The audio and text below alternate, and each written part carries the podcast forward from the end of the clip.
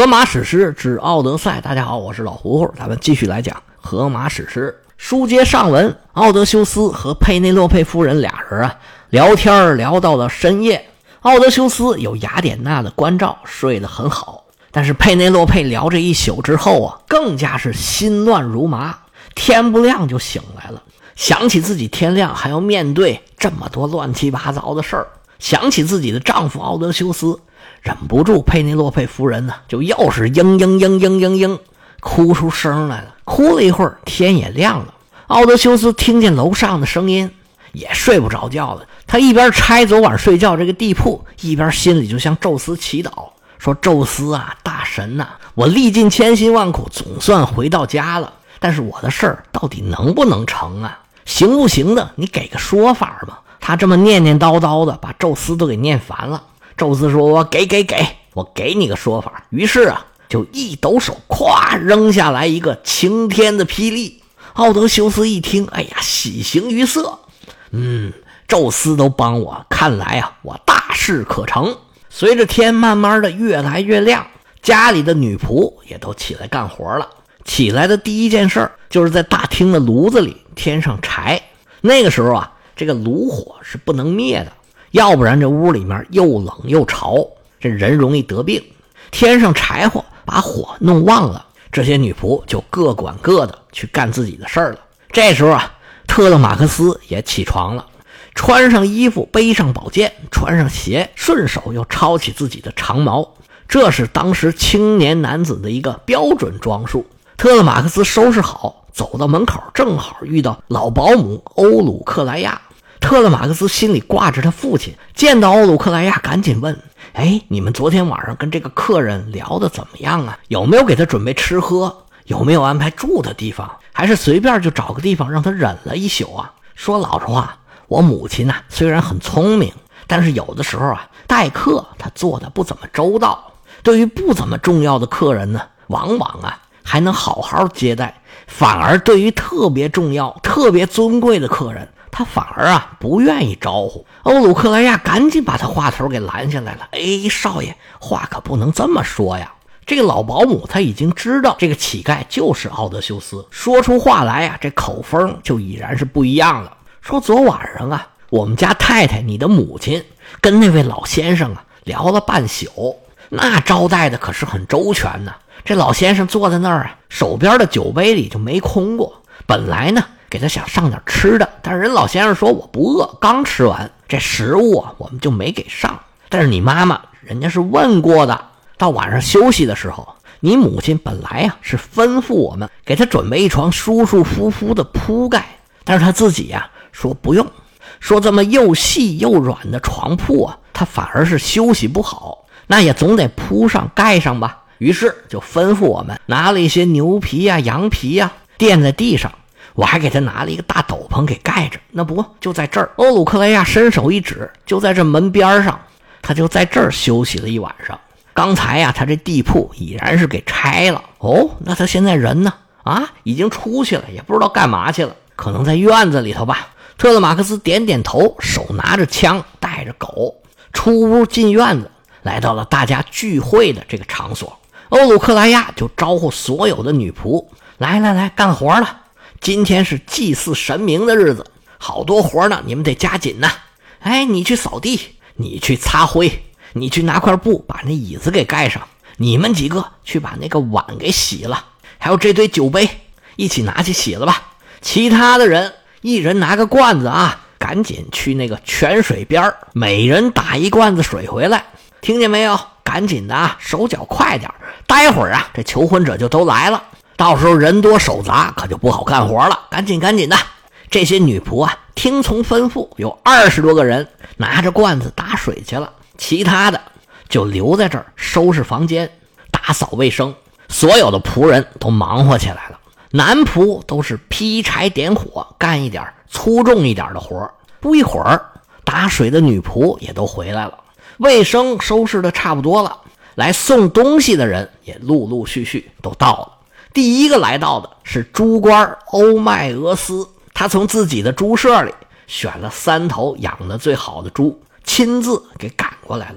一看到奥德修斯，这猪官很亲热。哎呀，老哥，昨天晚上在这待了一宿，有没有受委屈啊？有没有人欺负你啊？奥德修斯听了这话呀，一脸的苦笑。哎呀，就让他们作吧，天道有循环呐。他们在别人家里头这么横行霸道，总有一天呢，这些都得还回来。他们俩嘀嘀咕咕聊着天就又有人送羊来了。送羊这个人呢，一看认识。名叫莫朗西俄斯，昨天还跟奥德修斯发生了点冲突，还踹了他一脚。莫朗西俄斯一看奥德修斯似乎干净利索了一点还跑到院子里头来了，他这心里就不痛快。哎，你这老头怎么这要饭要到人家里头来了呀？这要饭的，不都在门口吗？你怎么进来了？你这老头真是太不要脸了！怎么昨天我踹你那一脚踹的太轻了是吧？我得动手揍你一顿，你才痛快。我跟你说啊，你别在这要了，趁早给我滚蛋！哪有这么要饭的？哪儿的事啊？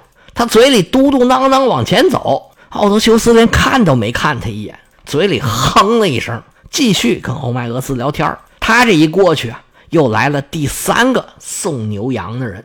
这个人呢，叫做菲洛伊提俄斯，他是从隔壁的岛上来的。他一早上起来就把一头牛和一群山羊装在船上，运到了伊塔卡岛。他把畜生赶进门，一眼就看见奥德修斯了。他认识欧迈俄斯，先是跟欧迈俄斯打了个招呼，然后就跟他问：“哎，这位老先生啊，看着面生啊，您是刚来这儿的吧？您这个举止、这个气度，可跟你这个穿着打扮不太相称呢。能不能说说您是哪儿来的，什么家族的？您有什么故事啊？”欧迈俄斯把俩人啊简单的介绍了一下。菲洛伊提俄斯一听，哦，原来如此，往前走一步，伸出右手握住奥德修斯的手，说：“老先生啊，原来是一时为时运所困。看来呀，谁也没有宙斯这么狠呢。他生养了这么多凡人，但是让这些人呢吃苦受累。看见您呢，我不瞒您说，我想起了一个人，想起谁呀？当然是他呀。”我就想起来，奥德修斯，他要是活着，浪迹异国他乡，他肯定啊也跟您一样，穿的破衣啰嗦，吃了上顿没下顿，说不定还受了什么样的苦呢。但是现在啊，他是杳无音信。你别说，我还挺挂着他的。我还很小的时候啊，他就让我去凯法利尼亚岛上啊去放牛。这凯法利尼亚岛就在伊塔卡岛的隔壁，面积比伊塔卡岛大好几倍。但是要论起名气来，那可就远远不如伊塔卡了。现在呢，希腊在这个地方啊有一个州，管的就是附近的这几个岛。这个州的全称呢叫凯法利尼亚和伊萨基州，也可以翻成伊塔基，也可以翻成伊塔卡州。名字里头带凯法利尼亚呢，是因为凯法利尼亚这个岛面积大；带伊塔卡呢，就是因为伊塔卡岛，因为奥德修斯他特别出名。但是，一般人叫起来这个州，他没有人叫凯法利尼亚的，都管它叫伊塔卡或者叫伊塔基州。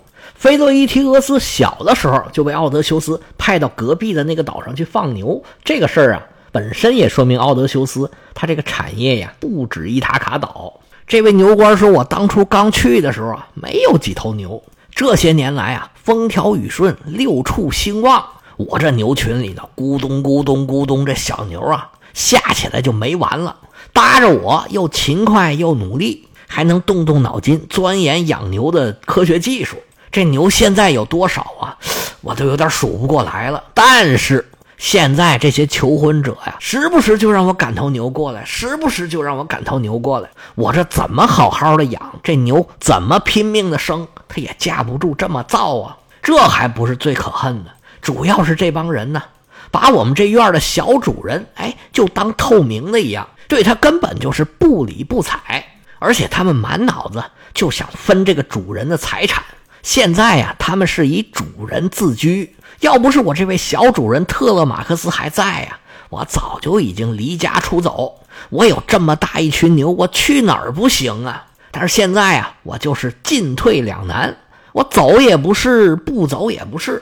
我要是一个人走了，我那牛谁管呢？而且这么辛辛苦苦养这么老多牛，交给别人，我也不甘心呐。我要是赶着牛走，我对不起我这小主人呢。但是，一天到晚我往这送牛，看着这帮求婚者呀，我这心里就来气，我就天天想，夜夜盼，这奥德修斯到底什么时候能回来呀？等他回来，动起手来，把这帮求婚者咔咔咔咔咔咔全都给……嗯嗯嗯。奥德修斯冲他点点头，说：“行了，哎，话就说到这儿吧。我看你养牛养的这么好。”这心眼儿啊，肯定也好用。你最后说这事儿啊，我刚刚跟主母奥德修斯的夫人说起来过，这不说到这儿了吗？我再跟你也说一下。奥德修斯凑近这个牛倌，低低的声音说：“我跟你说，奥德修斯就快回来了。”这牛倌嘴张老大啊，此言当真？当真？果然？那果然呢？你要不信呢，我可以发誓。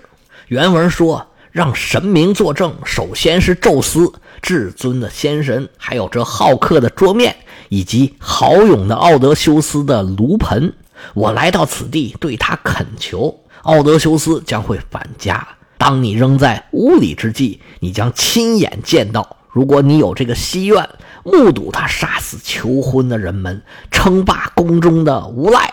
你看这古希腊人，他发誓啊，他除了指着宙斯发誓。”他还指着桌面还指着那个炉盆可能跟咱们说我对着灯发誓是一个意思吧。奥德修斯说：“你等着瞧，你家主人他这就回来了。”这些求婚者呀是秋后的蚂蚱，蹦跶不了几天了。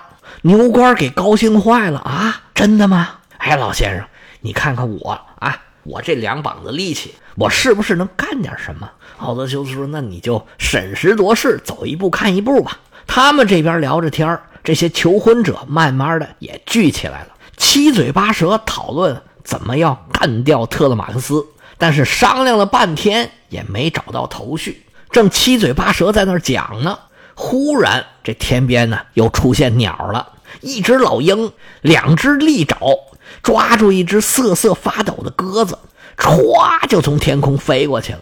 这求婚者里边的鸽派安菲诺摩斯往天上一指，看见没有？你们呢？别打主意了，这个预兆就是说，你们除掉特勒马克思这计划呀，它实现不了。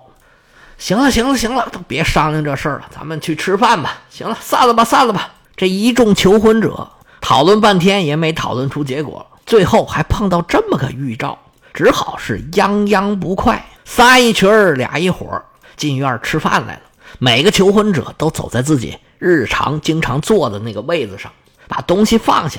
坐在椅子上等吃等喝，这猪牛羊都已经牵来了，大家纷纷动手，嘁哧咔嚓，三下五除二就把这些牲口啊全都收拾了，生起火来开始烧烤。猪官欧迈俄斯拿着洗干净的酒杯，一个一个分给各个求婚者。这位牛官菲罗伊提俄斯给大家分面包，跟猪官很不对付的这个羊官莫朗西俄斯动手啊调酒。酒肉一样一样端上来，新一轮的宴席就又开始了。特勒马克斯还惦记着父亲呢，他就在门口帮奥德修斯放了一张破椅子，放了一张小小的餐桌，特意烤了一份内脏，倒了一杯酒放在奥德修斯的跟前儿，说：“你就坐这儿吧，该吃吃，该喝喝，离那帮人远点然后呢，他就大声说：“说呢，是对着奥德修斯说的。”但是这话可是说给这帮求婚者听的，说你就在这儿好好的吃，你甭管别人呢啊，我护着你。任何人敢对你有半句的羞辱，敢对你动手动脚，我特勒马克思绝不轻饶。这个地方是什么地方？这可不是公共场所，这是奥德修斯的财产，这是我们家的财产。奥德修斯挣下的这份产业呀，将来呀，它都是我的。所以不管是谁。他压不住火，想要对你出言讥讽，尤其是想要对你动手的，你要先问过我到底行不行？特勒马克斯说完这一番话，环视四周，这一百多求婚者呀，表情各异。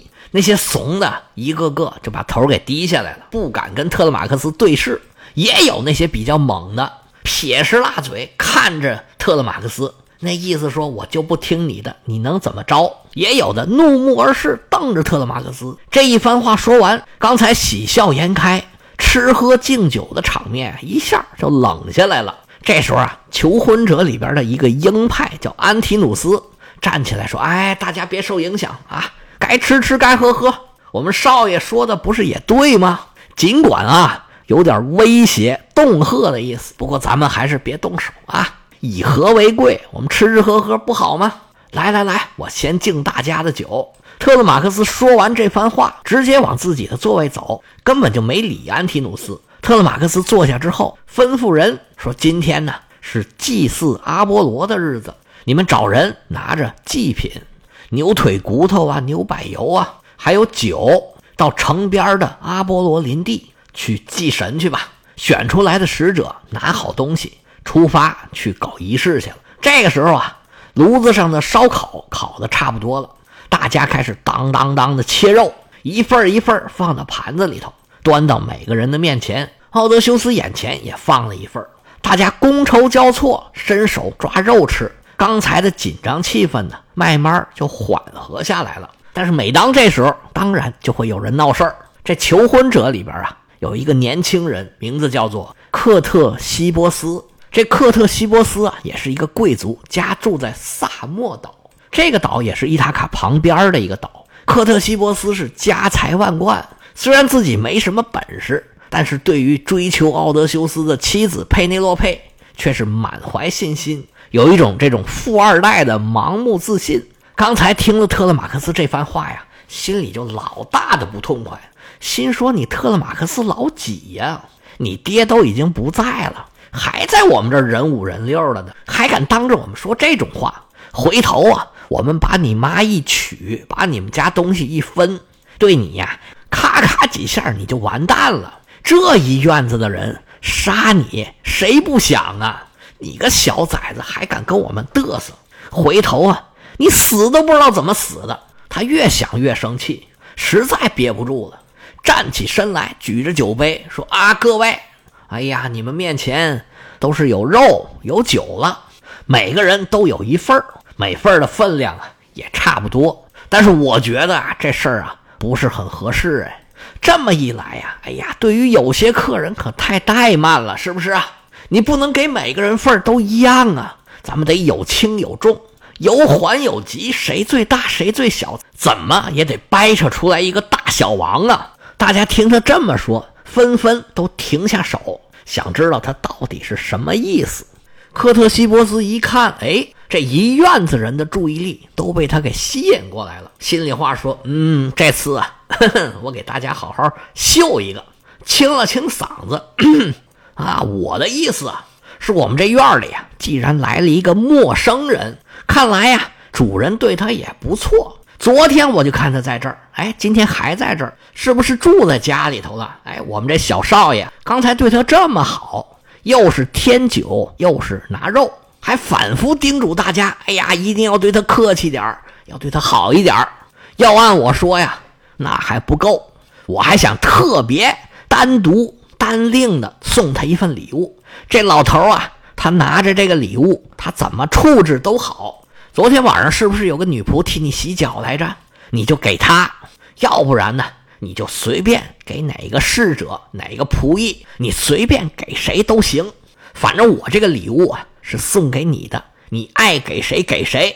大家听他这么说，心里头还纳闷儿哎，他不是那种愿意送礼的人呢，他这是要干什么呀？科特西波斯一看，哎，大家都想知道，我这目的啊算是达到了。他把酒杯往桌上一放，溜溜达达就在人群里啊晃来晃去，跟大家说：“你们呢，是不是想要知道我到底要送给这个老头一份什么样的礼物呢？”嘿嘿。我下回告诉你。